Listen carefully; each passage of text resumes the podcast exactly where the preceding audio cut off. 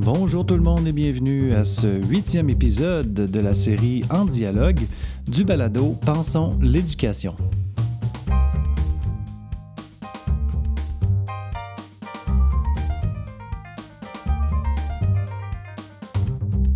C'est bien connu, n'est-ce pas, que les mathématiques ou l'apprentissage des mathématiques occupent une place vraiment importante dans le curriculum scolaire. En fait, avec l'apprentissage du français langue première, les mathématiques sont considérées comme une des deux disciplines ou un des deux domaines d'apprentissage essentiels, fondamentaux pour les enfants.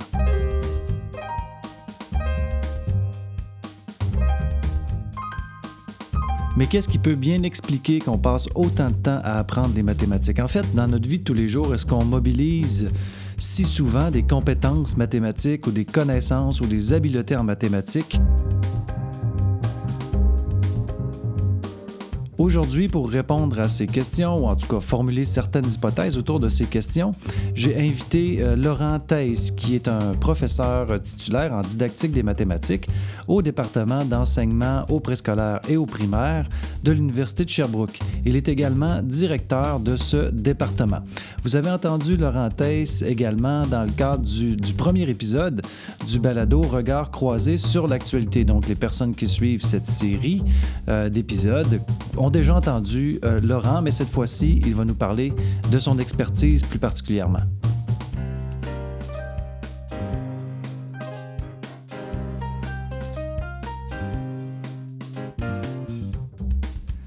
Évidemment, à l'intérieur de cet épisode, je vais discuter avec Laurent euh, de l'enseignement des mathématiques au primaire.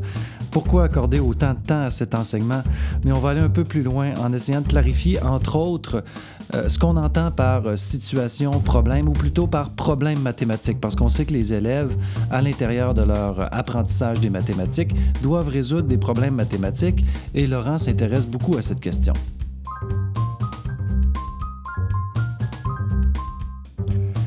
Nous allons également discuter, Laurent et moi, d'un dispositif qu'il a étudié avec ses collègues didacticiens et qui vise plus particulièrement à aider les élèves qui sont en difficulté en mathématiques. Quand je parle de ses collègues didacticiens, je fais référence plus particulièrement à Marie-Pierre Morin, Jeanne euh, et Patricia Marchand, qui sont toutes professeurs à l'Université de Sherbrooke, mais aussi à Teresa Assud, Karine Millon-Fauvé, Jeannette Tambonne et Claire Winger, qui, euh, quant à elles, sont professeurs à l'Université d'Aix-Marseille.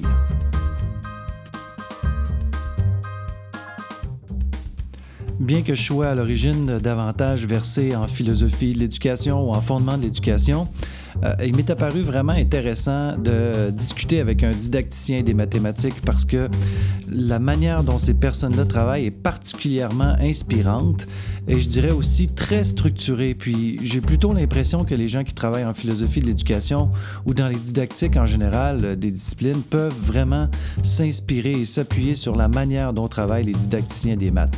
Alors j'espère que euh, cet entretien vous permettra de clarifier certains aspects liés à l'apprentissage des mathématiques de démystifier certains trucs, notamment sur les approches qui sont utilisées, et de vous donner des idées pour aider, si vous êtes enseignant ou enseignante, les élèves qui sont en difficulté d'apprentissage en mathématiques. Alors, c'est parti.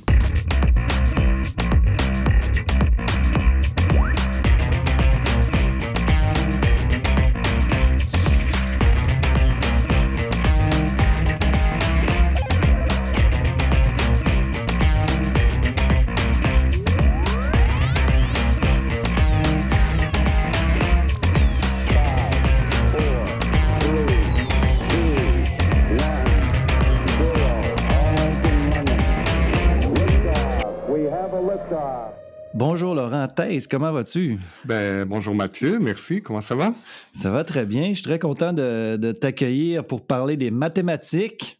Ben, quand on doit jaser avec toi, on a pas mal de discussions de couloir déjà, mais là, ça permet euh, d'officialiser la chose. Oui, exactement. Euh, on va essayer d'aborder la question des maths euh, en étant quand même, je dirais, assez clair pour le public parce qu'à la lecture de mmh certains textes, il y a des concepts qui sont quand même compliqués. Mais on va essayer d'éviter ces concepts-là pour, euh, pour travailler sur les enjeux, notamment au regard des difficultés d'apprentissage. Mais on va y venir. Juste avant, je voulais euh, poser euh, la question qui tue. Tu me vois venir sûrement. tu commences par celle-là? ouais, c'est ça. On va, on va, disons qu'on va tasser les questions les plus problématiques en partant. Oui. Euh, en fait, je t'en ai parlé souvent, hein, mais, mais on voit que les mathématiques occupent quand même une place importante dans le curriculum scolaire. c'est une, une, matière scolaire ou un domaine d'apprentissage qui est pratiquement, bah, qui est en fait jamais remis en question, non pas tant, pour la pertinence du domaine que pour le temps qui est consacré à l'école. Euh, on dit que c'est une matière de base qui est essentielle. Il y a un consensus là-dessus. Généralement, on va parler maths français. C'est pas mal dans le discours. Euh, il y a beaucoup de temps qui est accordé à cette matière-là. Euh, je voulais savoir, d'après toi, pourquoi on accorde autant de temps et d'espace à, aux mathématiques comme matière scolaire? C'est quoi qu'on apprend en maths? Hein? J'imagine que c'est plus que d'apprendre à calculer. C'est pourquoi on fait des maths autant à l'école? Bon, c'est sûr que c'est une question, euh, une question très très large. Hein? Euh, il y a différentes euh, différentes réponses à ça. Il y a une première je dirais que c'est vrai que dans le fond, les maths qu'on utilise à tous les jours, mm-hmm. on n'en utilise pas tant que ça. Hein. Il y a un peu d'arithmétique, un peu de géométrie. Euh, des fois un peu de probabilité, même si on, on, ne se formalise pas vraiment en, en parlant de probabilité. Euh, donc c'est peut-être pas la première visée. Oui, euh, il faut être fonctionnel. Il y a une certaine littératie numérique euh, numérique à avoir pour pouvoir euh, être fonctionnel dans la vie de tous les jours. mais je pense que ça doit aller au-delà de ça.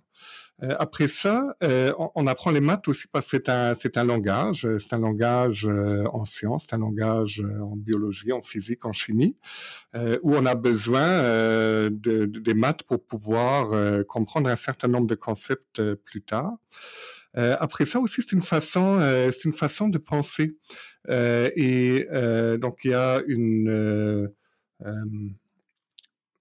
une pensée particulière aux maths.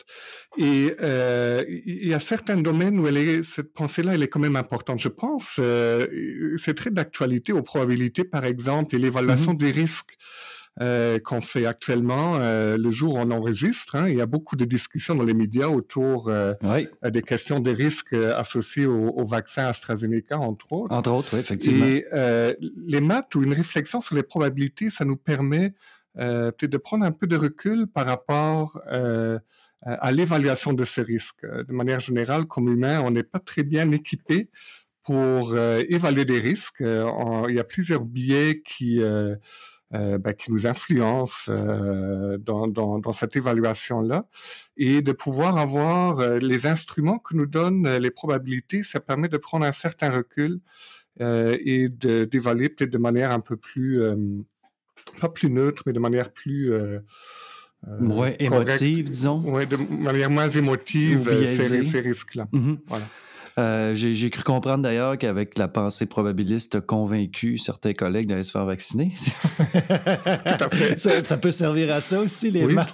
Oui, tout à fait. Donc, euh, ça, ça fait partie, euh, ça fait partie des, des, des, des usages qu'on peut en faire. Mais, mais ce que je comprends, c'est que ça serait réducteur de dire que, bon, les maths, c'est d'apprendre à additionner, soustraire, diviser, multiplier, faire des règles de trois, des, des trucs hyper techniques. Là, on va plus loin que ça. On parle d'une formation de la pensée mathématique, de l'appropriation d'un langage mathématique qui, par ailleurs, se retrouve dans plein d'autres domaines, puis dans notre vie de tous les jours pour prendre des décisions. Tout à fait. C'est un outil, euh, c'est un outil comme un autre, je te dirais. Euh, euh, je pourrais te retourner la question. Pourquoi, pourquoi on apprend la philo hein? Dans la vie de tous les jours, on ne fait pas nécessairement de philo, de philo non plus, mais c'est un outil aussi qui nous permet euh, ben, pour la philo de détecter les sophismes, par exemple, et de, de pouvoir avoir une, une, une, façon de euh, de réfléchir sur des questions euh, qui sont de nature différente que celles qu'on aborde en maths. Puis euh, on dit, par exemple, qu'on forme une pensée mathématique. Ce serait quoi une pensée mathématique? Est-ce que tu peux nous aider à, comprendre ce que c'est? Ou dans la pensée mathématique, il y a plein de pensées, parce qu'on sait que c'est un courant assez fort, la formation des pensées, qu'on pense par exemple à historienne ou encore scientifique, etc. En maths, vous, comment vous vous positionnez par rapport à ça? Ben, en fait, je te dirais, il y, a, euh, il y a quand même plusieurs types de pensée mathématiques. Hein. Euh, mm-hmm. La pensée arithmétique, euh, elle n'est pas de même nature que la pensée probabiliste, par exemple. Ou statistique. Ou statistique. La pensée arithmétique, elle est, elle est déterministe en faisant la même, la même opération dans les mêmes conditions. On obtient toujours le même résultat. En probabilité, en, en jetant un dé, on obtient des résultats différents. Il y a une partie d'aléatoire. Donc, c'est déjà... Mm-hmm deux types de pensées qui sont de nature, euh, de nature très, très différente. Donc, il n'y a pas nécessairement une réponse euh, unique euh, à cette question-là. Donc, il faudrait examiner les types de pensées en fonction des, des types d'objets mathématiques sur lesquels on travaille, c'est ça? Oui, et, d'ailleurs, c'est la nature aussi du, du, champ de la didactique des maths, où on est, où on est toujours centré sur les spécificités d'un certain, certain savoir. Mm-hmm. Chacun des concepts mathématiques a des des particularités, des difficultés qui sont différentes aussi euh, pour l'apprentissage d'un concept à l'autre. Mm-hmm. et, en didactique, on est, on est beaucoup euh, dans le travail qu'on fait aussi avec les enseignants. On est dans la déconstruction des concepts, d'essayer de voir où sont, où sont les difficultés, où sont les enjeux au niveau de l'apprentissage. Et ils sont différents d'un concept à l'autre. Ouais, c'est un, peu comme en français quand on parle, par exemple, de l'oral, de l'écrit, de lecture, écriture. C'est comme décliné en différents, euh, différents axes. C'est un peu la même chose ici ou tu irais pas jusque-là? Euh, oui ou non. Euh, en fait, l'écriture est quand même un processus. alors qu'en maths, on travaille avec des concepts. Donc, l'objet n'est pas tout à fait n'est pas tout à fait le même. Et je ne suis pas sûr que ces différences-là s'appliquent exactement de la même moi, j'ai cru remarquer par ailleurs que quand vous travaillez, vous êtes quand même très dans le détail de, de l'activité ou de la démarche, hein, euh, euh, avec ce que vous appelez des analyses a priori, c'est-à-dire euh, si on soumet un problème à un élève, comment ou des élèves, quel chemin il pourrait emprunter pour résoudre ce problème? Vous êtes beaucoup dans l'anticipation, que la décomposition des différents volets du problème, c'est assez impressionnant, je trouve. est-ce que est-ce que c'est une chose qui caractérise la didactique des maths, tu dirais? Euh, je pense que oui. Il euh, faut peut-être dire qu'on est dans une approche euh, qu'on dit systémique aussi. Hein. On ne regarde mm-hmm. jamais juste l'élève ou juste le concept ou juste l'enseignant. c'est vraiment l'interaction entre ces pôles-là qui nous intéresse en didactique des maths. Et effectivement, pour pouvoir construire une situation, analyser ce qui se passe en classe, ben, on a besoin et on a des outils pour pour décortiquer à la fois euh, le concept, mm-hmm. mais aussi la tâche. Hein. Donc, on, on, essaie de voir comment, euh, comment la tâche qu'on propose à l'élève euh, est formulée, quelles sont les normes qu'on utilise, dépendamment des fois des, des choix qu'on fait au niveau des normes, ben, on obtient des tâches complètement différentes. Par exemple, mm-hmm. au primaire, qu'une réponse recherchée soit un nombre entier ou une fraction, ça change complètement euh, le, problème des fois. Et on a les outils où on peut aussi, à partir d'une tâche donnée, prévoir euh, l'ensemble de l'éventail des, réponses euh, ou des, façons de résoudre les problèmes possibles. donc, souvent dans un problème de maths, il y a plusieurs façons de pouvoir le résoudre. on peut les prévoir a priori et aussi on peut prévoir a priori les euh, raisonnement erroné que des élèves euh, pourraient nous amener mhm. euh, par rapport à ces problèmes-là. Là aussi, il y a quand même un nombre assez, assez limité de, de façons de mal comprendre un problème, mhm. je dirais. Mhm. On peut les prévoir assez bien. D'ailleurs, quand on, quand on fait les analyses, alors souvent on fonctionne par analyse vidéo, donc on regarde ce qui se passe en classe. Et des erreurs des élèves, on peut euh, dans la très très grande majorité du temps, on peut bien retracer d'où elles viennent, qu'est-ce qui la génère et qu'est-ce qui est la conception erronée euh, qui est sous-jacente qui a, qui a contribué à, arriver à cette situation-là. Voilà, tout à fait. Donc on peut on peut bien dans son historicité aussi dans la classe, on peut bien la retracer et, et, la comprendre. Mais ce qui, ce qui est intéressant là-dedans, c'est que vous êtes vraiment dans une lecture du processus. Hein, c'est pas euh, c'est pas juste euh, parce qu'on a tendance à penser que euh, je me souviens mon garçon il y a pas si longtemps bon c'est très anecdotique là, mais la démarche était bonne mais il n'arrivait pas à la bonne réponse. Puis lui il voulait absolument arriver à la bonne réponse. Puis moi je me disais ben en maths il y a plus que la réponse. Il y a, toute la démarche qui a été mise en place pour arriver à la réponse à laquelle tu arrives. Puis les deux les deux sont deux faces d'une même médaille mais de ce que je comprends de vos travaux c'est vous regardez pas si les élèves arrivent à la bonne réponse, essayez de comprendre qu'est-ce qui fait qu'ils arrivent à cette réponse. Ben, il y a ça, mais il y a aussi, euh, de manière plus large, on est pas juste dans l'étude d'un processus, mais dans l'étude d'une interaction aussi. Avec euh, les autres élèves et l'enseignant, par exemple? Avec les autres élèves, avec l'enseignant et avec le savoir. Si je reprends ton mm-hmm. exemple, par exemple, hein, euh, les, les interactions en classe, ça s'inscrit dans un espèce de contrat implicite où euh, l'enseignante a des attentes à l'égard des élèves, les élèves ont des attentes euh, à l'égard du type de tâche aussi qu'on euh, qu'on leur présente. Et peut-être que ton, ton fils, quand il dit ben, il faut que je trouve la bonne réponse, il y a peut-être aussi, c'est peut-être son interprétation aussi du contrat qu'il y a dans la classe. Et peut-être aussi dans, dans, dans certaines, dans certaines classes, dans certaines situations, l'enseignant s'attend à une situation précise. Des fois, c'est difficile aussi de faire le travail de, de, de pouvoir interpréter euh, dans l'action euh, et sur le champ les, les, les, façons de faire différentes des élèves. Donc, mm-hmm. ça peut arriver qu'une façon de faire d'un élève qui autrement serait, euh, serait correcte et adéquate ne soit pas reconnue par un enseignant. À cause du contrat. À, cause, ben, à cause du contrat et à cause de l'interprétation euh, qu'on doit faire euh, mm-hmm. sur le champ là de ce qui euh, de ce que l'élève a fait. Donc c'est plus large que juste regarder le processus de l'élève. On essaie vraiment de regarder l'interaction. Je te donne un exemple de, à partir aussi des lectures que, que je t'ai envoyées. Tu te rappelles, on avait une situation qui était une situation de, de communication. J'essaie, là, c'est sûr que là, on est en géométrie, là, mais j'essaie de l'expliquer euh, sans, avoir l'image. Alors, c'est une situation de communication. On est en géométrie, on est en troisième année euh, du primaire. Et euh, le, les, la classe est divisée en deux, donc c'est par deux par deux. Mm-hmm. Il y a un élève qui a une feuille devant lui avec une figure géométrique pour laquelle il doit écrire une description euh, alors, mm-hmm. ça peut être un, carré, par exemple, mais il n'a pas le droit de dire le mot, euh, le mot carré. Carré, ouais. Donc, qu'est-ce que ça amène Ça nous amène à devoir euh, trouver d'autres façons de parler du nombre de mm-hmm. côtés, du nombre d'arêtes, de dire que c'est une figure géométrique, de parler des mesures.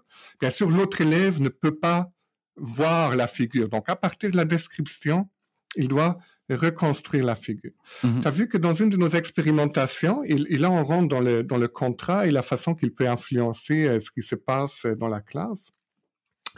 Euh, une des enseignantes avec lesquelles on a travaillé a placé euh, cette tâche-là sous forme d'une devinette.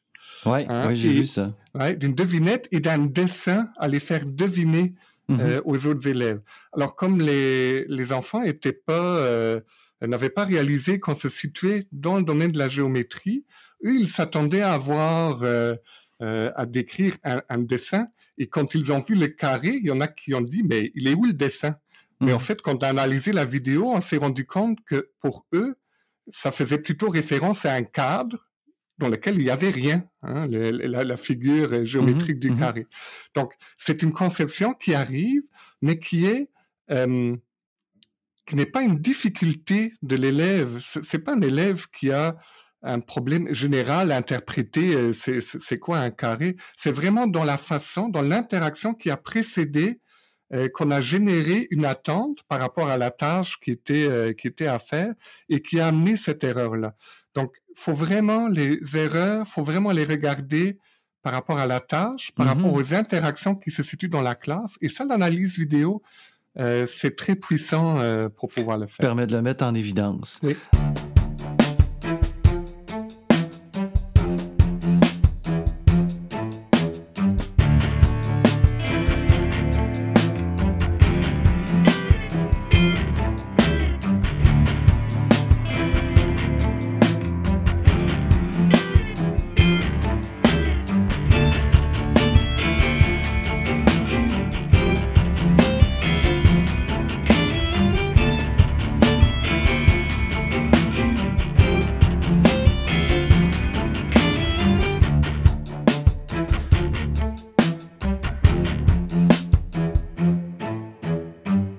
Tes travaux, ils portent, ben, tes travaux, pas seulement tes travaux, les tiens puis ceux de, tes collaborateurs, là, portent notamment sur les élèves qui éprouvent des difficultés d'apprentissage. Mm-hmm. Je te fais un peu le lien avec euh, l'idée que vous abordez la chose de façon systémique, c'est-à-dire en, prenant en considération plusieurs éléments.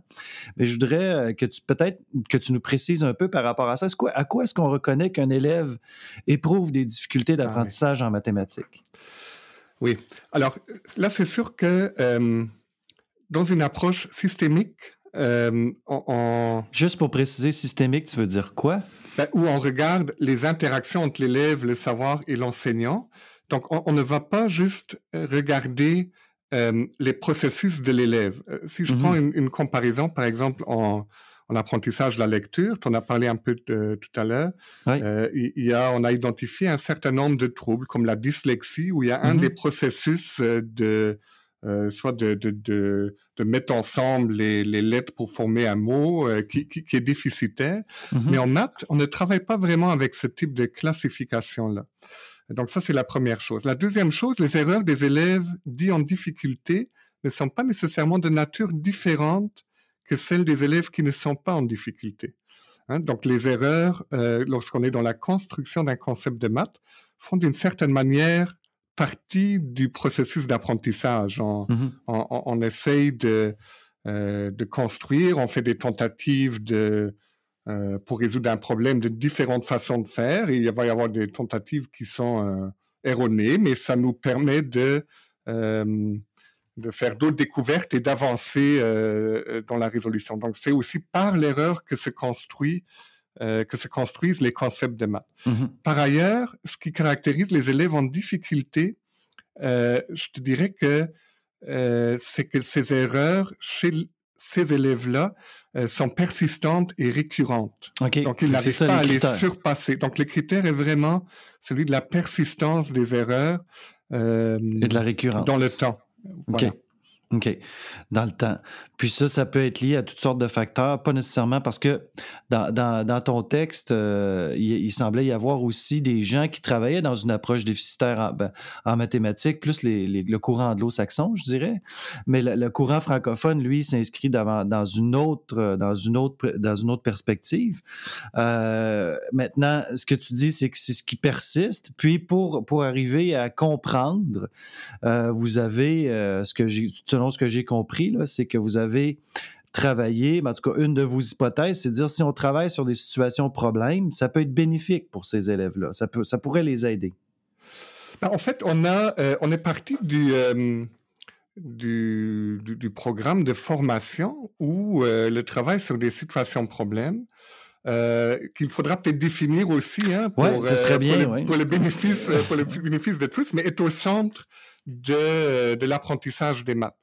Mm-hmm. Euh, alors, pour définir la situation problème, peut-être rapidement, euh, d'abord faire la distinction entre un problème de manière générale et une, activité, euh, une activité routinière. Et je te donne un exemple, pas nécessairement issu des maths. il y a quelques semaines, j'ai cassé ma chaîne de vélo. Et euh, tu sais que je ne suis pas très, euh, pas très manuel. Euh, tu, non, tu n'as pas l'air d'être très bon. non, je suis très mauvais en, fait. je, suis très, très mauvais dans tout ce qui est manuel. Donc, il fallait... Euh, donc, j'étais, j'étais en plein milieu du, du sentier dans le bois. Mm-hmm. Et pour moi, si j'avais dû le faire moi-même, et c'est ça qui caractérise un problème, je ne savais pas comment faire. Donc, il aurait fallu que je trouve un moyen que je comprenne comment ça fonctionne une chaîne, que je vois quel outil je peux situation. D'analyser la situation et de trouver un moyen euh, par essai-erreur, euh, en mm-hmm. ayant recours euh, à différentes stratégies, différents outils pour pouvoir la réparer. Probablement que ça aurait été un processus plein mm-hmm. d'essais et d'erreurs. Pas sûr qu'il aurait été ponctué de succès. Ah, ce que je comprends, c'est que tu t'es pas rendu au bout du processus. Je ne me suis pas rendu au bout du processus. Mais en fait, ce qui caractérise le problème, c'est qu'on ne sait pas au départ comment on va arriver à la solution. Euh, ben, ce que j'ai fait, et ça, ça caractérise euh, l'activité plus routinière ou mm-hmm. l'exercisation. Ben, j'ai croisé quelqu'un euh, qui est par ailleurs ingénieur et qui savait comment faire, puis en cinq minutes, c'était réglé. Et lui, mm. il savait, euh, il connaissait le processus, il savait comment faire. Et ça, c'est le premier élément. Deuxième élément, euh, ça dépend aussi euh, dans le temps. si j'avais à le faire plusieurs fois, ben, ce ne serait plus un problème pour moi. Mm-hmm. Donc ça, c'est la distinction générale entre un problème et une activité plus, plus routinière. Mm-hmm. Après ça, la situation problème en maths, c'est des situations qui correspondent à cette idée-là de problème. On ne sait pas au départ comment on va faire. Il faut construire, il faut trouver mm-hmm. des façons de faire. Faire des essais. Oui, qui en plus sont construites autour d'un concept mathématiques particuliers. Donc, on n'apprend pas à réparer une chaîne, mais on mhm. apprend, elles sont faites pour travailler euh, un concept euh, particulier. Et c'est vraiment un, euh, un élément qui est au centre du programme de formation. Peut-être une autre distinction, une dernière. Oui. On a aussi, à la fin du primaire, des situations d'évaluation où on évalue la compétence à, une à résoudre une situation problème, excuse-moi qui sont de nature encore différente. Là, on a des situations où on a euh, qui sont souvent très très longues. Les enseignants euh, qui nous écoutent vont les reconnaître. Qui sont très longues où il n'y a pas nécessairement une difficulté de une difficulté conceptuelle, mais où il y a beaucoup euh, d'informations à, à, trier, à, trier, à agencer. Euh, mm-hmm. C'est des situations qui souvent sont compliquées, mais ça c'est encore un autre type de situation. Celles avec lesquelles nous on travaille, les consignes sont souvent simples on essaye vraiment de centrer mm-hmm. les élèves euh, sur le concept qu'on veut travailler et elle vise à travailler spécifiquement un concept en.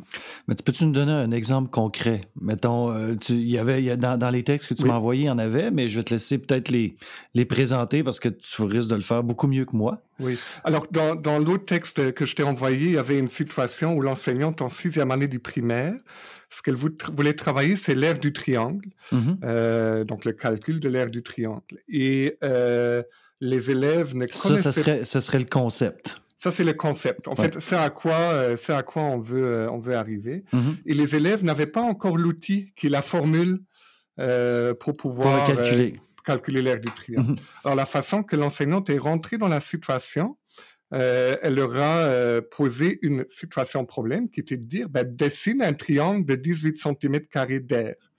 Euh, ça peut avoir l'air anodin comme ça, mais quand on n'a pas la formule, c'est pas si simple que ça. Mm-hmm. en fait, comment est-ce qu'on peut s'y prendre? Donc, les élèves avaient un quadrillage euh, pour, on pouvait dénombrer hein, mm-hmm, les, mm-hmm. les, les, carrés à l'intérieur des, des les, les, carrés à l'intérieur des, des, des, triangles qu'on a qu'on a dessinés. Après ça, il faut, euh, il y a certains éléments qu'il faut euh, euh, dont il faut prendre en compte. C'est sûr qu'il faut aligner notre triangle sur le quadrillage, hein, les côtés. Mm-hmm. Parce que si on ne le fait pas, c'est très difficile de dénombrer nos triangles. Donc ça, c'est un premier élément. Un deuxième élément, c'est que ça va mieux si on aligne deux côtés de notre triangle sur le quadrillage, donc avec un triangle rectangle. Mm-hmm. Euh, après ça, il faut voir au niveau euh, euh, de, la longueur des différents, euh, des différents côtés. Ça va mieux mm-hmm. avec un triangle isocèle parce que là, on obtient des demi, euh, des mm-hmm. demi-carrés à dénombrer. Donc, par essai-erreur, et par dénombrement, on arrive finalement à ajuster euh, la taille de notre triangle pour en avoir 18 cm carrés. Mhm. Puis en le faisant, euh, il y a des élèves aussi qui commencent à voir que leur triangle euh, ainsi construit, c'est la moitié d'un carré. Et ça, mhm. ça permet ensuite de faire la transition vers la formule. Parce qu'ils connaissaient déjà la formule pour calculer l'air d'un carré. Voilà, tout à fait. Fait que là, on essaie de passer du connu vers le moins connu d'une certaine façon. Ça. Euh, mais la manière dont tu le présentes, c'est intéressant parce que ça nous montre comment vous, comme didacticien, vous décomposez euh, un problème en disant ben, ça va mieux de telle façon, ça va mieux de telle façon, mais ça ne veut pas dire que les élèves vont, prendre, vont prendre ce chemin-là en partant. Mais vous, ça vous permet d'analyser le processus puis de comprendre comment ils travaillent. Tout à fait. Euh, et, et, les choix, il y a un certain nombre de choix qu'on fait là-dedans aussi. Le choix de 18 cm et pas 19 n'est pas anodin. Euh, ben oui. Parce ben que euh, les 18 cm ça se, ça se fait bien. C'est la moitié de 36. Mm-hmm. donc, il y a, il y a une façon d'y arriver, mais tous les nombres ne s'équivalent pas. Si on avait demandé de 19 cm ça aurait été un problème autrement plus complexe mm-hmm. qu'on n'aurait pas réussi à résoudre juste avec un quadrillage parce qu'on n'a pas les outils pour le Il faut que ça soit à la portée quand même des élèves. Voilà, tout à fait. et, c'est là qu'on joue euh, sur les nombres aussi pour que le défi pour les élèves qui soit juste assez grand mm-hmm. et qu'il permette de construire ce qu'on veut bien qu'ils Mais c'est quand même pas évident à déterminer, ça Non, mais oui, c'est vrai que c'est pas évident. et souvent, ça prend dans le travail avec les enseignants. on passe la matinée euh, sur à y euh, réfléchir, à réfléchir et à déterminer les paramètres de la mhm. situation pour l'optimiser d'une ben certaine oui, manière. Ben oui, c'est ça. Euh, puis de ce que j'ai compris aussi, non, je, vais poser une autre question avant parce que là on voit le modèle qui est utilisé, qui est par la situation problème, un modèle qui par ailleurs est quand même promu dans les programmes, notamment le programme de formation de l'école québécoise. Mais on a des gens qui, qui sont plus ou moins en faveur d'approches comme celle-là dans le monde de l'éducation, hein, euh, qui préféreraient, par exemple, passer par une approche où, plutôt que d'essayer, parce que là, ce que je comprends, mmh. c'est d'arriver à dégager une règle générale à partir mmh. D'un processus de réflexion, d'essai-erreur, de, de, déduction. Euh, maintenant, il y en a qui disent on devrait plutôt travailler à de façon inverse, c'est-à-dire les amener à... On modélise, tu vois où je m'en vais, là, Laurent? Je venir à ah ouais, c'est ça. J'avance pas. Euh, je suis pas très subtil, mais bon, on modélise, on donne la formule, on l'applique, on l'exercice, puis après ça, on l'applique à différents cas, puis pouf, ça y est, on n'a pas besoin de se casser la tête, on a acquis. Euh, c'est quoi la position des didacticiens qui s'inscrivent dans, dans, la perspective de la, de la situation problème par rapport à des arguments comme ceux-là qui sont avancés? Ben, c'est sûr que c'est une approche euh, qui est complètement différente. Hein, ben oui. et, je pense qu'il faut regarder cette question-là euh, aussi en fonction de la nature de l'objet qui est à la, qui est à apprendre. Hein. Si on est dans une mm-hmm. construction conceptuelle, euh, je, je, vois mal comment juste en, en expliquant et en faisant répéter Mmh euh, quelle est mmh la nature de la compréhension aussi qui va, qui va se dégager chez les élèves? Et, il faut, en maths, il y a peut-être des choses, tout ne se construit pas. Quand je regarde euh, euh, la suite des nombres, par exemple, 1, 2, 3, 4, 5, 6, ben, il n'y a pas d'argument a priori pourquoi le 6 viendrait après le 5 puis pas l'inverse? Il n'y a pas de logique comme ça. ça. Il n'y a pas de logique. Ça ne peut pas se découvrir. Ben, c'est de la mémorisation à un moment donné. Mmh euh, qui, est nécessaire. Donc, tout ne se construit pas. Donc, ça, c'est un premier élément. Mhm, intéressant. Et, le deuxième, c'est que euh, même dans une approche par problème, il y a explicitation. C'est juste euh, qu'elle se fait au même moment. C'est pas au même moment. On mhm. commence par une construction, une, un travail sur une, une situation problème où on, où on, on construit les concepts, en en faisant différentes euh, tentatives pour résoudre les problèmes. Mais mhm. l'explicitation, elle vient ensuite. Hein. Il y a un moment où euh, l'enseignant boucle et où on, essaye... Euh, de mettre en évidence les éléments sur lesquels il faut attirer l'attention. De, mettre en évidence les concepts et de prendre du recul aussi par rapport à ces concepts. Donc, ce moment-là, il est présent pareil et ça ne peut pas fonctionner sans ça. Mhm. Euh, sans explicitation, c'est juste qu'on le place euh, à un endroit un endroit différent. Mais ce que je dégage de ce que tu dis aussi, c'est que ça dépend des objets. Il n'y a pas aucune approche qui, ben, peut-être que j'interprète trop, là, mais il n'y a, pas aucune approche qui, en elle-même, s'applique à tous les objets, tous les types d'apprentissage. Euh, puis on a juste à l'appliquer intégralement, puis tout le monde va réussir, va devenir des, des, champions mathématiciens. Euh, ça, faut, faut, faire preuve de jugement professionnel là-dedans, de ce que je comprends. Ben, tout à fait. Et c'est euh, ça aussi où il faut faire attention. C'est pas parce que pour certains savoirs, on peut fonctionner d'une d'une façon, euh, par exemple avec un enseignement plus explicite, que ça fonctionnera euh, par Pour d'autres. Les, savoirs en, maths sont différents que les savoirs dans une discussion philosophique ou euh, d'apprendre le processus de, lecture. Mm-hmm. ou de révision de texte. Ou, ou de révision de texte, voilà.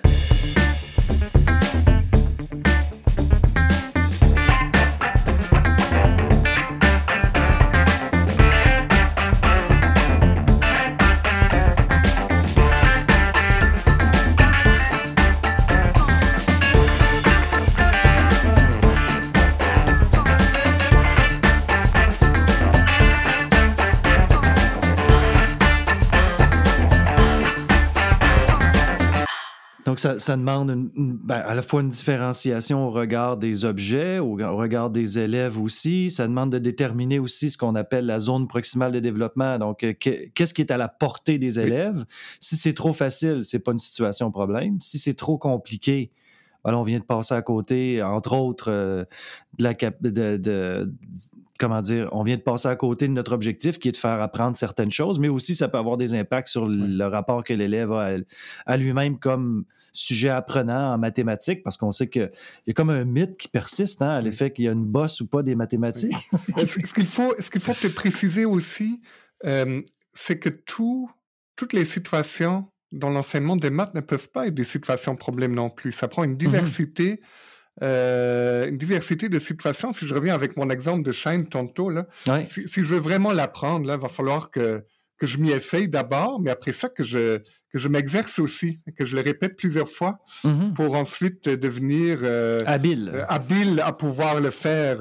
mais il ne suffit pas que je sois tout le temps en déséquilibre et que dans toute situation, je ne sache pas quoi faire. Hein. c'est une, une, partie des situations, mais c'est pas l'ensemble de l'apprentissage des maths. Puis, quand on travaille euh, à partir de situations problèmes, de ce que j'ai compris, c'est que les élèves sont en interaction avec l'enseignant qui peut intervenir par ailleurs. Euh, qu'est-ce qui fait que, euh, je, vais avoir deux questions par rapport à ça. La première question, c'est qu'est-ce qui fait que ça pourrait être favorable ou ça pourrait aider les élèves qu'on considère être en difficulté? Cette approche-là, les, les, leur apporte quoi à ces élèves-là? Euh, ouais, c'est peut-être dans la façon que tu poses, euh, que tu poses la question. Euh, Est-ce qu'on va jusqu'à dire que cette approche-là, elle est meilleure, entre guillemets, pour des élèves en difficulté? Euh, Je suis pas sûr que c'est que c'est là euh, que c'est là qu'on va. Euh, nous, le point de vue dont on part, c'est que ces approches-là sont présentes, elles sont demandées. Mmh Et euh, ben, on va faire en sorte que les élèves en difficulté euh, qui sont dans les classes puissent en tirer le bénéfice, euh, bénéfice maximum. Et entrer dans la situation. Puissent entrer dans la situation. c'est sûr que euh, sinon, l'alternative serait quoi? Euh, on, on, pourrait dire, ben, c'est pas bon pour eux, on les limite à des tâches euh, simples, on les sort de la classe. donc, c'est sûr que ça, ça créerait hein, aussi un certain nombre d'autres ben problèmes par ailleurs. Tout à fait. Et, et, à partir du moment où, d'abord, on, considère que l'apprentissage des maths, c'est une construction, donc il faut que la construction se, mm-hmm. se fasse, que les erreurs font partie de, processus, de, processus et que euh, toutes ces, ces, erreurs et les difficultés sont situées à la fois dans l'interaction avec l'enseignant et avec le savoir. Ben, il n'y a pas de différence euh, fondamentale mm-hmm. pour des élèves euh, en difficulté. En difficulté. Mais c'est sûr qu'il il faut quand même qu'on crée les conditions pour qu'ils puissent entrer dans ces situations-là. Oui, on, va y revenir très bientôt euh, parce que c'est des, un des éléments, je pense, d'originalité dans votre approche. Euh, mais juste avant, euh, à la lumière de ce que tu dis, tu les erreurs font partie du processus. Est-ce que mm-hmm. vous avez vu dans vos pratiques ou dans vos travaux des cas d'élèves qui, qui qui sont pas à l'aise avec les erreurs, qui, euh, qui ont un mauvais rapport à l'erreur. Puis est-ce qu'on peut travailler ça ou est-ce que d'emblée ils sont conscients de ça puis ils vivent avec ça comme si c'était naturel puis ça faisait partie du processus? Euh, oui, euh, mais ça aussi, ça fait partie, ça fait partie du contrat. Hein. Si dans la classe, on a un contrat où on cherche absolument la bonne réponse tout de suite, il ne faut pas qu'il y ait d'erreur. Euh, ben, on risque de, de renforcer euh, ce sentiment-là, mmh pas juste chez les élèves en difficulté, mais, chez l'ensemble des élèves. élèves. Oui, c'est ça. En fait, les élèves plus euh, qui ne sont pas en difficulté, eux, ils vont dans ce type de contrat-là, ils vont tout faire pour pouvoir éviter les erreurs et mmh d'utiliser la seule façon qui pourrait être qui pourrait être demandée. Puis en même temps, ils risquent d'être de, de, de, moins enclins à oser j'imagine. Oui, tout à fait. C'est sûr que si on est dans, dans, un autre type de contrat où on est euh, dans des attentes, euh, où on s'attend des élèves qu'ils sont en recherche, qu'ils essaient différentes choses, que la mhm. diversité des façons de faire est valorisée, euh, ça c'est quand même un élément important aussi pour pouvoir euh, découvrir différentes façons de faire, que cette diversité-là soit, soit valorisée par l'enseignant. À ce moment-là, le, l'erreur euh, retrouve un, statut différent. Des fois, il y a mmh. aussi des belles erreurs. Hein? Ce sont des erreurs qui, mmh qui nous renseignent, euh, qui nous permettent d'avancer euh, et bien présentées ou bien amenées par, par une enseignante ou un enseignant. Elles peuvent jouer un rôle aussi important pour faire avancer la réflexion. Mais ça nous ramène à l'importance de, bien cadrer euh, au niveau des attentes, puis ça nous ramène aussi à toute la dimension systémique dont tu parlais euh, au début. Là. Euh, quand on travaille en équipe avec des élèves ou quand les élèves travaillent en équipe, comment est-ce qu'on peut s'assurer que... Ben, je pourrais te poser une question plus large en disant est-ce qu'il y a des dérives possibles? Est-ce qu'il y a des enjeux, des éléments sur lesquels on doit attirer notre attention pour être certain que qu'il ait pas des euh, que ça génère pas certaines difficultés ou certains problèmes. Je vais y aller très largement comme ça, puis selon ce que tu me diras, je ciblerai peut-être un, élément ou deux. Euh, oui, ben, il y a des dérives possibles. C'est pas parce qu'on met des élèves en interaction que nécessairement euh, ça fonctionne. Hein.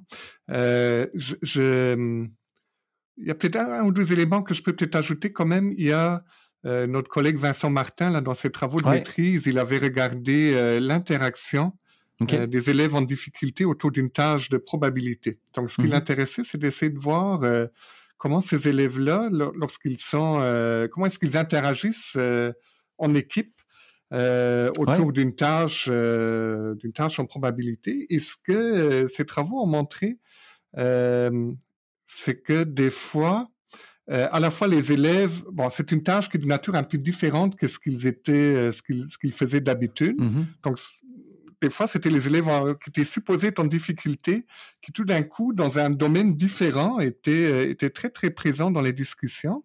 Ça, c'est le premier élément.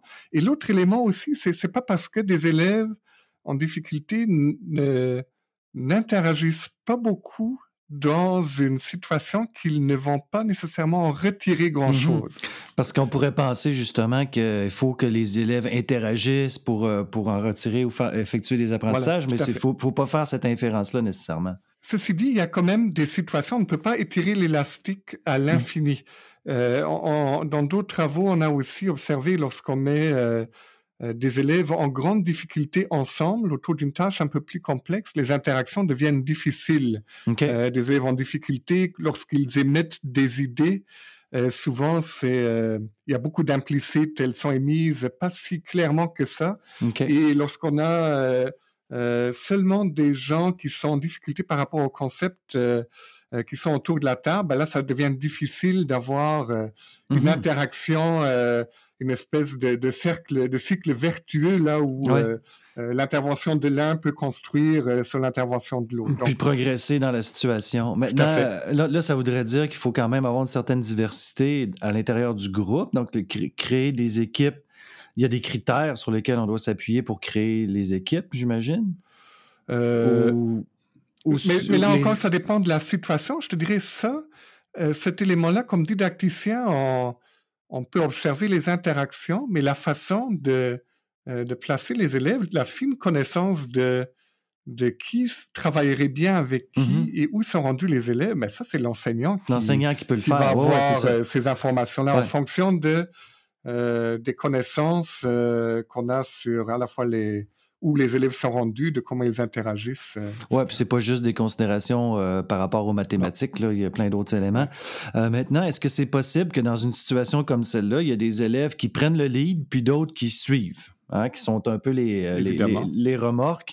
Puis quel levier on peut se donner pour éviter que les élèves qui suivent soient moins engagés ou en retirent moins des bénéfices? Ou est-ce que ça revient à ce que tu disais tantôt, ça c'est pas parce que quelqu'un n'est pas en train de prendre en charge le travail qu'il n'en retire pas des apprentissages nécessairement? En fait, c'est une question intéressante, mais c'est pas une question qu'on a a regardée, dans le sens que euh, on peut observer les interactions, mais on n'a pas nécessairement les outils pour dire comment euh, faire en sorte que tel élève ou tel élève euh, interagissent davantage. Mm-hmm. Donc, je, je n'ai pas vraiment de réponse satisfaisante à t'offrir par rapport à cette question. Mais c'est correct, ça peut-être ta prochaine demande CRSH. En tout cas, tu verras.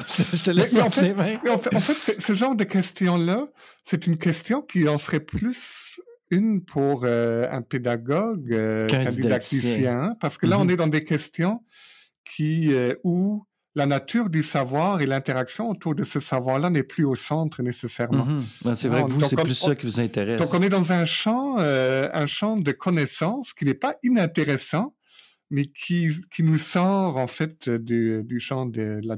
Non, mais je, te, je, te, le dis parce que c'est des critiques qu'on entend face aux approches socio-constructivistes, là, que des jeunes. Euh, je me souviens, moi, à l'époque, je suivais un cours en évaluation, puis euh, il dit, notre prof disait, euh, c'est Gérard Scalon, tu connais peut-être, il disait, ben là, il ne faut pas, dans une approche par compétence, que ceux qui font tout le boulot aient le même résultat que celui qui, qui, qui prend juste le ruban à mesurer. Il faut pouvoir se donner des leviers pour voir dans quelle ah, mesure chacun participe, puis laisse des traces, puis euh, est investi dans la démarche. Là, mais...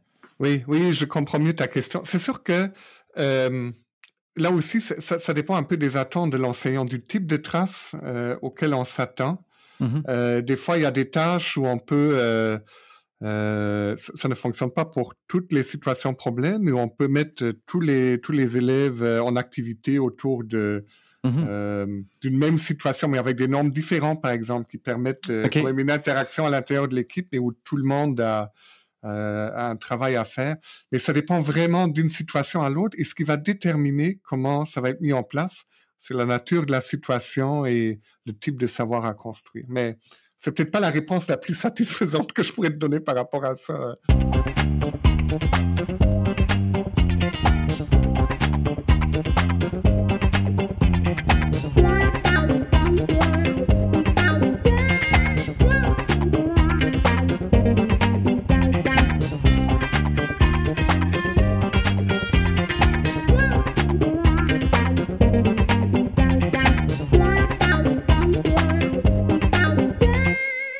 Travaux, vous avez, euh, vous avez développé ce que vous appelez euh, un système didactique auxiliaire pour aider les élèves en difficulté.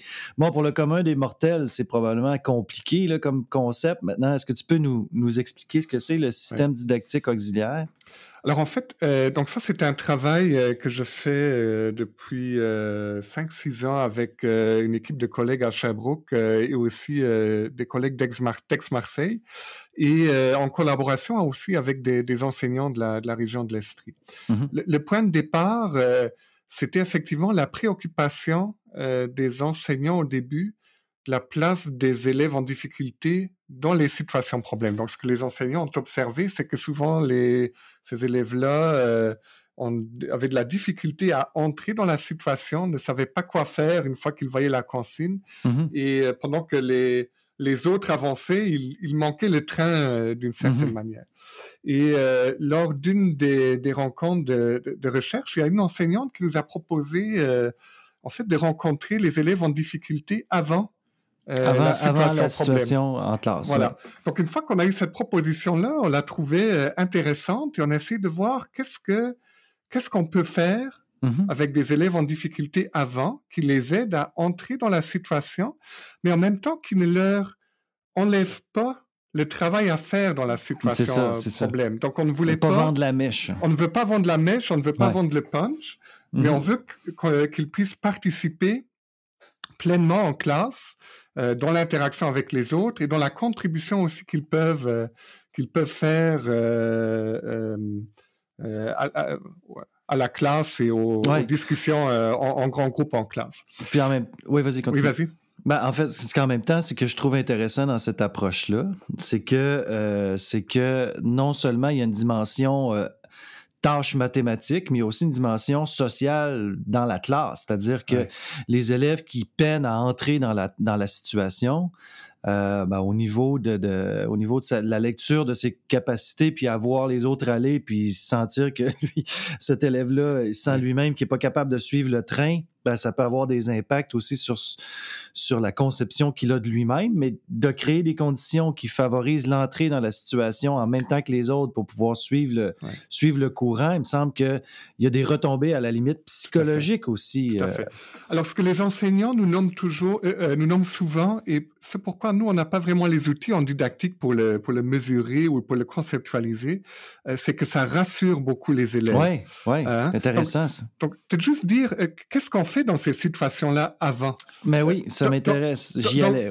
Donc, des fois, c'est euh, on leur présente la consigne. Voici le problème sur lequel on va travailler, euh, travailler demain. Qu'est-ce que, ça te dit? Comment ça te parle? Mais sans nécessairement aller dans la résolution. On veut pas, mm-hmm. on veut pas aller trop loin. Hein.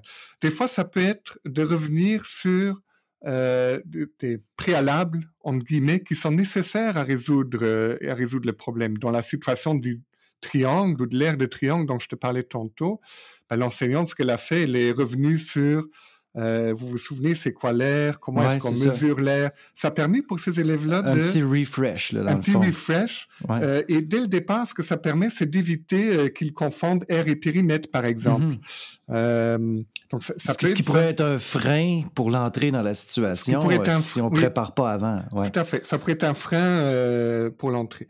Dans d'autres situations, c'était de euh, une, où on avait une situation avec une consigne un peu plus complexe, c'était de faire le ménage des informations de la consigne. Qu'est-ce qui est important? À quoi est-ce qu'il mm-hmm. faut que euh, je fasse attention lorsque j'entre dans la situation? Donc, l'idée est vraiment, on veut pas leur donner de l'avance, mais on veut les placer sur la ligne de départ, prêts à décoller avec les autres. Ça, hein. C'est ça, et, et, quand on regarde les différentes fonctions, euh, de ce dispositif-là, ben, l'idée, nous, nous, ce qu'on y voit, c'est que ça leur permet de voir avant les autres de quoi on va, euh, de quoi on va mmh parler en classe, de quoi il va mmh s'agir, quel problème on va avoir à résoudre.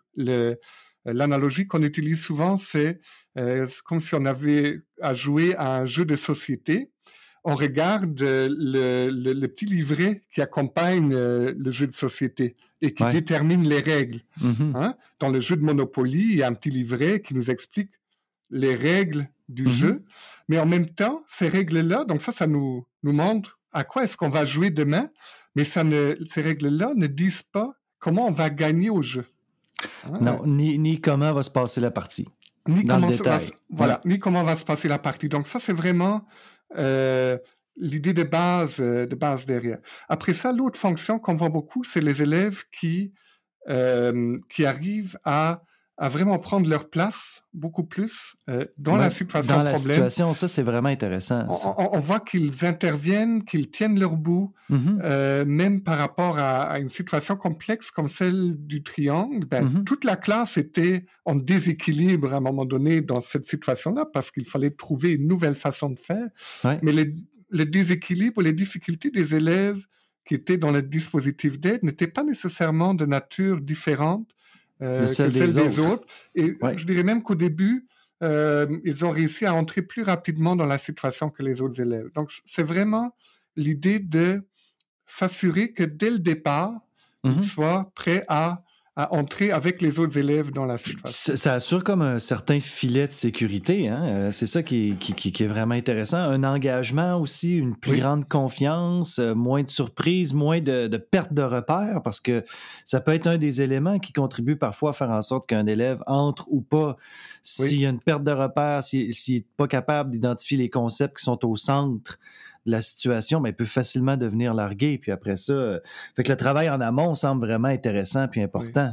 Oui. tout à fait. Et une fois largué, c'est très difficile de rembarquer dans une ben situation aussi. Ben oui, hein. et, ça, c'est peut-être une différence aussi importante de ce type de dispositif d'aide-là avec ce qu'on fait habituellement. Ce qui a sa place aussi. Hein? C'est vraiment complémentaire.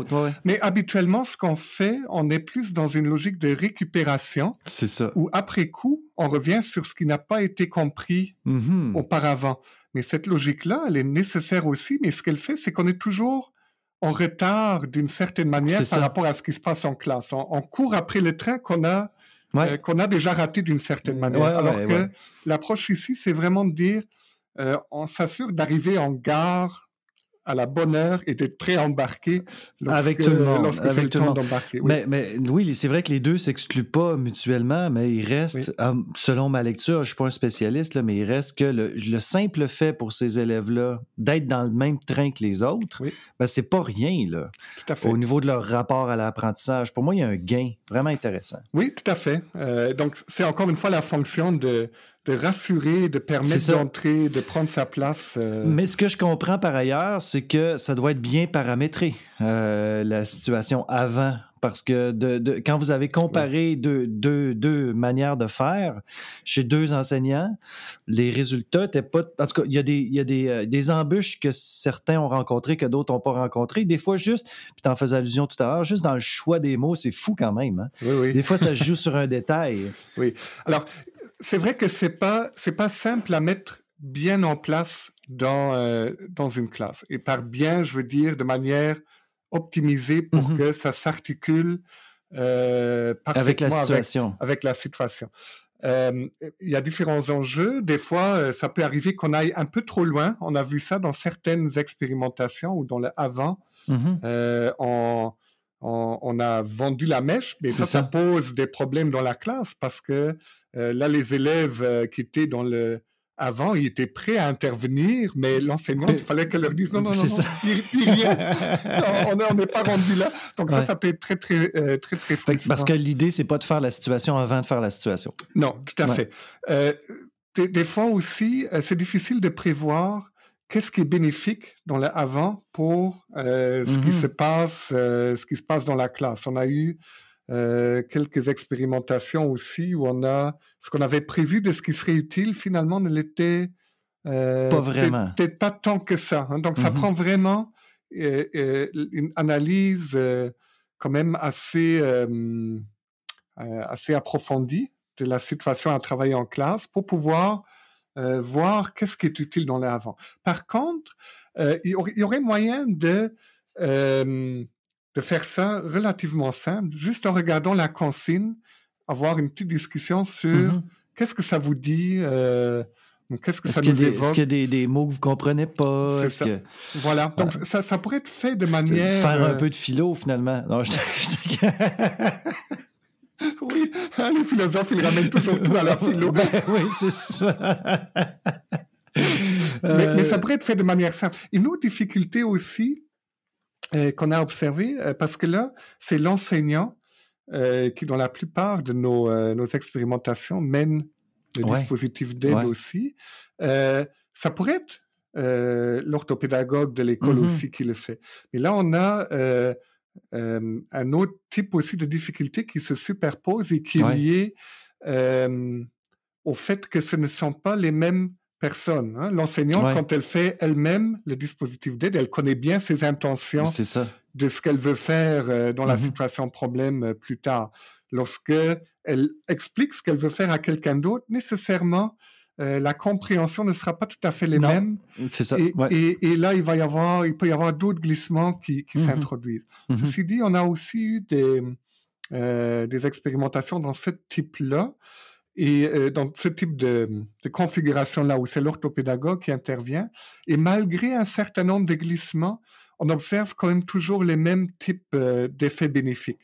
Donc, même si c'est pas parfait, euh, c'est déjà mieux que de pas en faire.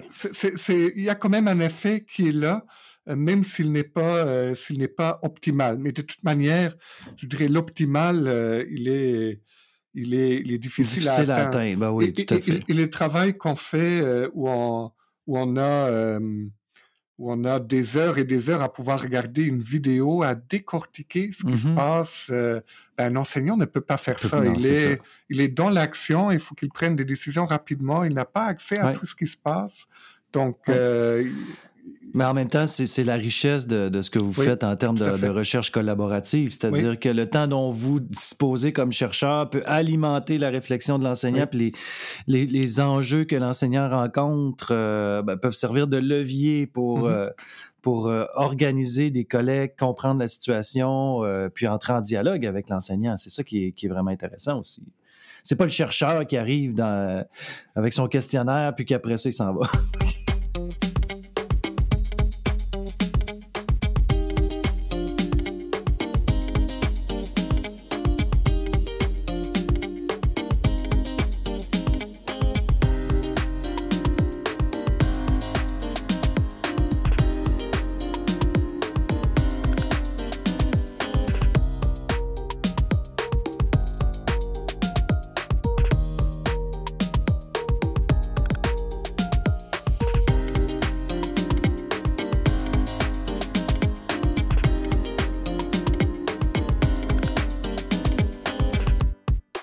en fait, euh, Laurent, moi, ce que je me suis posé comme question euh, à la lumière de ce dispositif-là qui me semble quand même intéressant quand je vois la mm-hmm. manière aussi dans les, dont les élèves semblent s'investir, s'engager après dans, dans, la situation.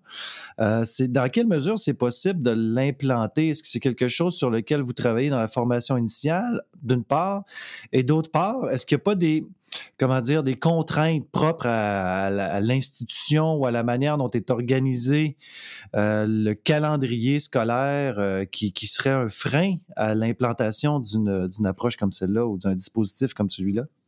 Oui. Euh, ben, en fait, il y a deux volets à ta question. Hein. C'est sûr qu'il y, a, des contraintes. C'est quand même un dispositif qui est assez lourd en guillemets. Et ce n'est pas le genre de dispositif qu'on pourrait euh, euh, généralisé euh, dans le sens qu'on rencontrerait les élèves en difficulté deux fois par semaine avant chaque situation mathématique. Mmh Donc la façon qu'on le voit, c'est que c'est quelque chose qui pourrait être utile devant des situations de maths plus complexes. Une fois par mois, dans les quelques situations les plus difficiles en fait hein, qu'on a, qu'on a à travailler en maths. Donc, ce n'est pas quelque chose qui est généralisable en tant que tel. Euh, c'est sûr que ça, ça demande aussi de la part de l'enseignant de, de, pouvoir, euh, de pouvoir se libérer pour le faire. Oui, c'est ça. Euh, ceci dit, il y a quand même, je l'ai déjà vu voir dans des conditions assez euh, extrême, euh, entre guillemets. Euh, pendant ma dernière sabbatique, j'étais allé travailler avec des enseignants au Togo, mm-hmm. en Afrique, et une des enseignantes l'avait essayé. Elle avait une situation où elle a travaillé sur... c'est une situation problème avec des pièces de monnaie, une situation d'addition. Et en fait, dans le dispositif d'avant, ben, comme il ne travaillait pas avec des vraies pièces de monnaie, euh, elle a juste fait un rappel de la valeur des différentes pièces. Elle leur a dit, euh, ben voilà, ces pièces-là, c'est pas les vraies, mais la valeur qui est écrite dessus, c'est ce qui représente euh, la vraie pièce. Pour juste pour placer le contexte. mais dans son dispositif d'aide, elle avait une quinzaine d'élèves et dans sa classe, elle en avait 70. Donc, même dans des conditions quand même assez différentes de ce qu'on a et difficiles, il y a moyen de faire. Mm-hmm. Mais euh, ça demande un certain euh, travail supplémentaire de l'enseignant, euh, ben c'est sûr. Et c'est pour ça aussi que c'est peut-être pas réaliste à envisager de manière très très régulière. Mais est-ce que ce serait plus réaliste si c'était fait dans le cadre d'une collaboration interprofessionnelle, par exemple, ou si ce c'était ben, pas nécessairement à l'enseignant de prendre en charge? Oui, parce ça, ça peut être ça dans un modèle comme celui-là, mais c'est sûr qu'à ce moment-là, il y a quand même euh, ce n'est pas euh, quelque chose qu'on peut qu'on peut juste euh, déléguer. Il faut quand même mm-hmm. discuter un peu de la situation qui va être faite. Il faut, faut, faut s'en parler. Mm-hmm. mais en même temps, ça peut être quelque chose de très très simple, hein, de présenter la consigne. Qu'est-ce que qu'est-ce qu'on aura à faire demain? Faire parler un peu les élèves, euh, voir s'il y a un concept sur lequel il faut, euh, il peut être pertinent de revenir avant d'entrer dans la situation sans mm-hmm. nécessairement dévoiler trop euh, ce qu'il y a, ce qu'il y a à faire le lendemain ça peut être relativement simple. Puis est-ce que tu sais, c'est euh, utilisé quand même euh, dans, dans, les écoles actuellement? C'est ben, ce, qui, qui est connu? ce qui a été, euh, ben, les, enseignants avec, avec lesquels on a travaillé continuent de l'utiliser de manière sporadique, je dirais. je sais que dans, dans certaines écoles françaises avec lesquelles nos collaborateurs à mm-hmm. Marseille ont, ont travaillé, eux, ils ont des, des espaces je dirais, institutionnel, là où il y a des rencontres qui sont prévues euh, avec les, entre les enseignants et les élèves en difficulté. Et il y a des enseignants qui l'utilisent pour pas être dans le sens de la récupération, mais dans le travail euh, prospectif. Ouais, ouais, c'est ça. Donc, c'est utilisé dans ce, dans ce sens. Mais c'est quand même un beau renversement, je trouve. Euh, Peut-être une dernière question. Là, c'est ma sensibilité éthique qui, qui va, qui, qui, va parler. Euh, de ce que j'ai remarqué dans les, dans les textes, mais je ne sais pas si c'est comme ça que ça se passe toujours dans les classes ou à l'école, il y a toujours il y a toujours un cadrage de ce dispositif-là avec les élèves. Quand on les prend, puis on les rencontre avant, on, on, sent le, besoin d'expliquer. Euh, pourquoi on est là. Puis dans certains cas, ah les, enseignants vont dire ben, c'est parce que vous êtes en difficulté ou euh, est-ce que est-ce que pourquoi on, on, sent toujours le besoin de cadrer? Puis est-ce que euh, les comment les élèves se sentent quand, euh, quand on leur dit ben, on est avec vous là pour vous préparer parce que vous éprouvez des, difficultés? Est-ce que est-ce qu'ils sont à l'aise avec ça? Est-ce que ça, ça, les amène à avoir un, regard sur eux-mêmes qui n'est pas celui qu'on voudrait qu'ils aient parce qu'on veut les aider? On veut leur montrer qu'ils sont capables finalement si. Euh, C'est une question intéressante, celle-là. mais, mais, je pense qu'en même temps, le cadrage est important. On est vraiment dans quelque chose, dans un, dans un espace qui est très différent de ce qu'on fait habituellement à l'école. On, on nous présente un problème, mais on n'est pas là pour le résoudre. C'est quand même un contrat très, très différent, de, ce qui se passe en, de ce qui se passe en classe.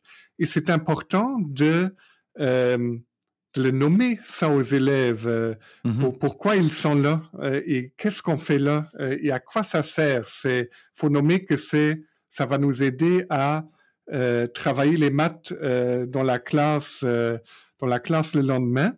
Et, et, on a eu j'ai vu les enseignants de, le, présenter de différentes façons. je pense que c'est important d'être aussi transparent avec les élèves. Euh, je, me rappelle d'une orthopédagogue qui avait cadré la chose avec les élèves. Ben, vous êtes là parce que vous êtes bon en maths et ça va vous aider. Puis là, il y en a un qui dit, ben, l'enseignante n'a pas dit tout à fait la même chose. Donc, il ne savait plus, euh, il savait plus où, où, ils étaient rendus. Euh, il y en a d'autres. Euh, il y en a un qui nous disait, ben, est-ce que ça va être parce que les autres vont avoir plus de difficultés demain si nous, on se prépare aujourd'hui? Donc, les hmm. élèves, ils ont des questions par ben rapport à ça. Ben C'est sûr qu'il y a une dimension éthique, euh, mais je pense qu'il y a moyen de le présenter en disant, ben, on est là pour que ça vous aide à demain pouvoir euh, euh, entrer plus facilement dans la situation. Et dans le texte que, que je t'ai envoyé, là, on voit l'enseignant le nomme comme ça. J'ai remarqué que des fois, dans des situations plus difficiles, des situations de problème, vous avez de la difficulté à entrer. C'est pour ça qu'on se voit aujourd'hui pour euh, vous préparer à ce qu'on va voir, euh, ce qu'on va voir demain. Et d'une certaine manière, les élèves, ben, ils savent que c'est des situations qui sont difficiles pour eux. Donc, juste de ne pas le nommer, ça, fait en sorte qu'il y a comme un, un, flottement avec lequel on ne sait pas trop, euh, on ne sait mhm. pas trop pourquoi on est là et qu'est-ce qu'on fait là. Ouais. Ouais. Puis euh, ils sont pas fous non plus les élèves. Hein. Voilà, tout à fait. Puis pour la suite, Laurent, est-ce qu'il y a d'autres projets euh, dans ce sens-là qui se dessinent pour toi ou euh, comment tu vois le futur? Ben, J'espère. C'est sûr que là, avec la, la pandémie, euh, ça, ça, a un peu mis un, un, frein à, à ce projet-là. Mais c'est sûr que le, la prochaine étape, ce serait vraiment euh, d'essayer de voir comment euh, ça pourrait s'implanter un peu plus sur la longue durée. D'ailleurs, dans le dernier projet où on a travaillé avec avec des enseignants, la la deuxième année ou la dernière partie, elle devrait être consacrée à essayer de voir comment euh, ça se mettait en place euh, pour des enseignants qui ont été formés ou euh, avec lesquels on a travaillé sur ce type de dispositif, mais qui d'observer les situations qu'ils ont eux-mêmes planifiées. Nous, on était plus présents mm-hmm. comme chercheurs pour essayer de voir comment le dispositif vit euh, sans, sans la partie de travail collaboratif avec, euh, avec les enseignants. Mais la pandémie nous a, nous a coupé bah les ailes euh, par rapport à ça. Et c'est vraiment la prochaine chose à, investiguer. Mm Essayer aussi de voir, pour revenir à ta question de tantôt, euh, comment euh, comment inclure euh, cette dimension-là dans la formation des enseignants ouais, initiale et continue? Mm-hmm. Donc, c'est, ce serait les prochaines étapes pour ce projet-là. Ben, c'est très intéressant, Laurent, vraiment. je trouve que, en tout cas, moi, l'impression que j'ai eue à la lecture, je suis pas un spécialiste des, de la didactique des maths, mais j'ai vraiment eu le sentiment qu'il y avait un levier intéressant à explorer mm-hmm. puis à pousser pour aider ces élèves-là sans nécessairement être dans une approche déficitaire puis les, les, étiqueter, là, avec toute cette idée-là qu'il y a des gens qui sont doués en maths, puis d'autres qui ne le sont pas, puis à la limite, il me semble qu'on est dans un autre paradigme. C'est ça que j'ai trouvé intéressant. Tout à fait. Ben, je te remercie beaucoup pour ta participation. Charles Laurent, j'espère que ça n'a pas été trop pénible. non, merci à toi, très intéressant toujours. on, finit avec une vue de profil, ça c'est entre nous. Euh, en tout cas, je vais continuer à suivre tes travaux, puis n'hésite pas à nous tenir au courant euh, des développements. C'est vraiment, c'est vraiment intéressant et inspirant ce que vous avez développé. Bravo. parfait. Ben, merci beaucoup. Merci à toi. À bientôt. Salut.